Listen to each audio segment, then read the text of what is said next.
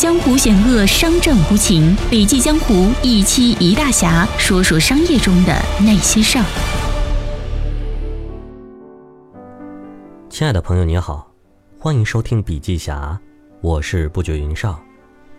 今天呢，我要与大家分享的是，二零一九年五月十八日，在 YC 中国举办的 YC 中国创业者见面会上，YC 中国创始人及首席执行官。YC 全球研究院院长陆琪进行了以“技术驱动创新带来的创新机遇”为主题的精彩分享。为什么创业是一个主流的行业呢？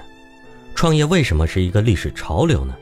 根据我的经验，总体思路有两条主线：一、找到核心驱动力。世界的进程，无论是创业也好，创新也好，它一定有核心驱动力。如果我们找到核心驱动力，是非常持久的。那根据这些核心驱动力的动向，我们就可以更好的去看布局的那个方向。二，做结构化体系分析。任何一种驱动力都需要一定的体系产生能量。如果我们把体系分析的更清楚，就能帮助我们每一个人更好的把控我们所面临的机会。首先，我们要问个问题：什么样的核心驱动力带来了历史不断结构化的进步和发展？第一个是发明技术。这是人类历史上最永久的一个动力。人的本性是永久的追求真理知识，不断的认识世界，改造世界。人类永无止境的探索科学，发明技术。最核心的系统化结构叫通用技术，它是驱动人类进展的核心动力。人类的经济行为在过去几千年有文字记载时几乎没怎么变过，只有在过去三百多年才发生巨大规模的变化，而且变化速度正在不断下滑。核心驱动力就是所谓的通用技术，这是第一个驱动力。为什么创业呢？因为创业是一个很好的职业，越来越多的人会选择创业。第二个呢，就是创造财富。通俗点讲，人类也是永远在追求财富的，但我们要把财富做一个更广义的定义。财富广义的定义是一种可以满足人类需求和欲望的通用能力。钱是财富，健康是财富，愉快的家庭也是财富。核心是这个财富是一个通用的点，它能带来满足需求的欲望。人类的历史也是一个不断追求更多新财富的过程，这是第二个动力。人类历史上只有三种财富创造体系，它的核心结构是什么呢？第一是农业社会，我们创造财富基本上利用了不需要花钱的能量，比如太阳的光，然后就是土地，基本上是种植。第二是工业系统，基本上靠资本。资本就是人力、人的技能，有裁缝、有厨师、有设计师、有律师，无限细分合作。再者，厂房设备、大规模的生产、制造、销售。第三，知识。虽然过去六十多年前才开始，但是它的规模、效应、速度是最快的，是通过知识发明创新，用知识来重组，用很小的资源快速创造人需求欲望所需要的东西。基于知识的财富创造体系才有六十多年时间，基本上是信息社会的开始，但它创造的商业价值、创造的财富的规模和速度是远超它存在的时间的。十年前，全球市值最高的公司可能是石油公司、汽车公司之类的，但今天看到的都是高科技公司，他们都是以知识来创造财富的。市场呢，就是把知识、技术和追求财富聚焦在一起的平台和环境。市场从某种意义上来讲，是人类发明最大的、最有效的平台之一。事实上，起了几个大的作用。作用一是，至少让我们每一个人参与了市场。我们每个人参与市场都是为了自己，但是我们做的都是对别人有益的，所以它是一个很神奇的平台。作用二呢，世界上有很多可以做的事情，包括很多创新，但市场会评价哪些创新是最有价值的，哪些创新是最有生命力的。它是一个加速器，也是一个优化器。市场发展的核心要素是创业精神，是历史上非常重要的一个驱动力。在市场发展早期，创业是创新的摇篮和取之不尽的源泉。总结上面讲的内容呢，逻辑上可以推理出，从二十一世纪开始，创业者将是新一代职业生涯选择的最能创造价值、最能获得价值的一种职业。然后我要讲创业必备的几个技术条件。任何市场创新的创业，永远是技术、产品、市场这三个源泉的聚焦。只有这三者聚焦，才能真正成为有效的创业企业，创造商业价值和社会价值。首先呢，讲一下技术。技术有几个层次，第一个是科学，起点是物理学、电子学、数学、材料物理学、半导体、计算机科学等等。作为创业者，即使你不是技术专业，但也要关注科技发展的方向。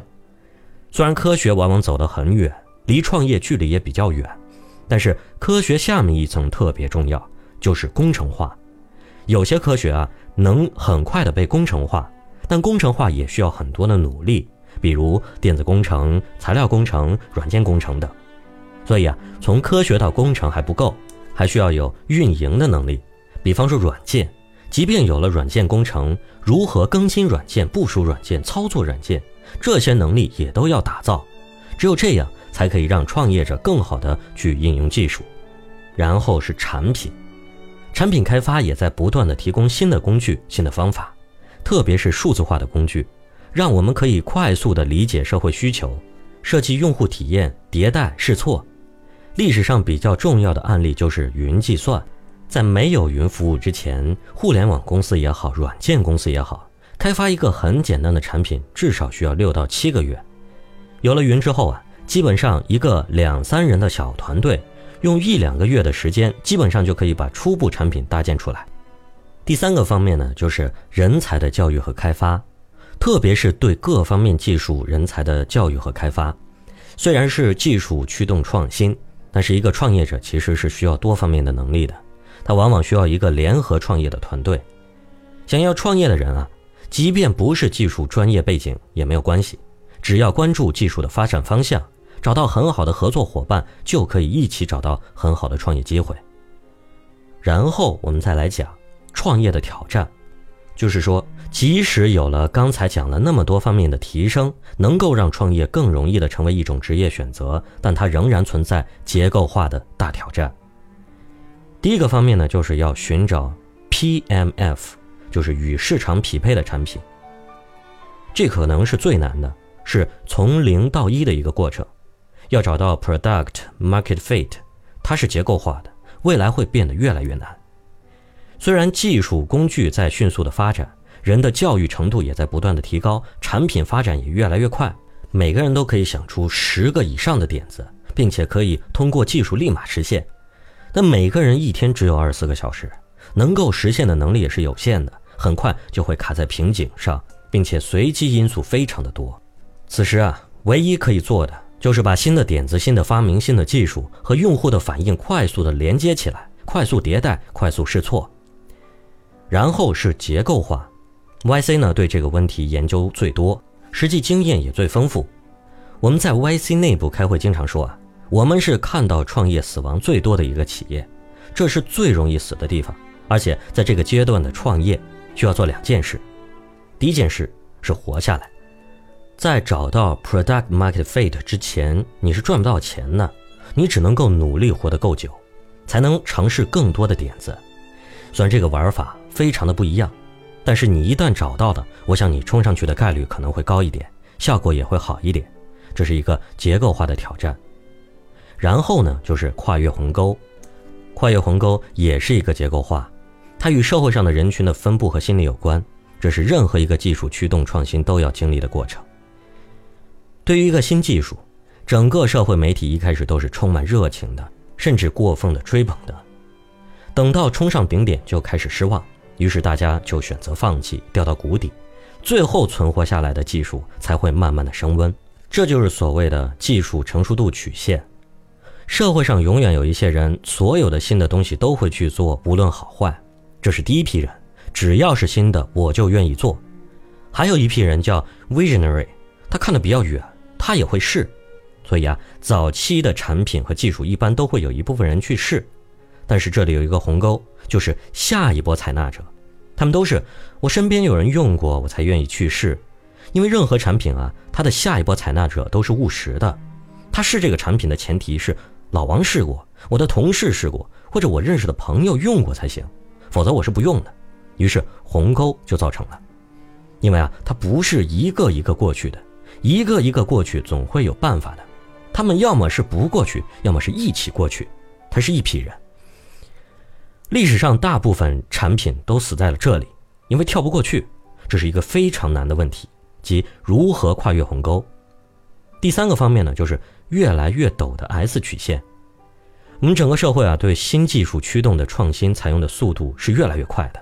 刚才讲到 Product Market Fit，如果你跳得过去，你将会启动一个 S curve，就是 S 型曲线。早期很慢，但找到之后就能很快的跳过去。如今这个 S curve 越来越多，速度也越来越快。我看中国的自媒体会说“快鱼吃慢鱼”，核心原因呢就是结构化的问题。为什么快鱼吃慢鱼？如果你不冲的话，别人就冲上去了，你的机会就没有了。这就是所谓的不进则退。最后一个方面，我想讲中国的机会。我认为中国有一些特殊的机会。到目前为止，全球包括新工业基本上是美国驱动的，因为美国是唯一一个驱动高科技因素都有的国家，有技术、有人才、有资本、有市场，四大核心因素。所以啊，在美国我们开会时经常会讲这句话：所谓的高科技公司就是 “design for Americans, tweak slightly, sell global”，即为美国人设计，稍微改一改，全球去卖，就是这样的一个工业。但是中国彻底改变了整个局面，应该来说是从移动互联网时开始真正改变的。如今啊，中国的人才足够多，技术也足够强，市场非常大，资本也已经完全拥有。这四个核心，中国都有了。中国有一些特殊的环境，包括基础建设、政策环境。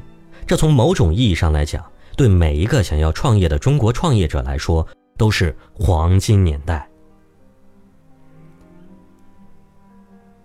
好了，今天的分享就到这里了，感谢您的收听，我们下期见。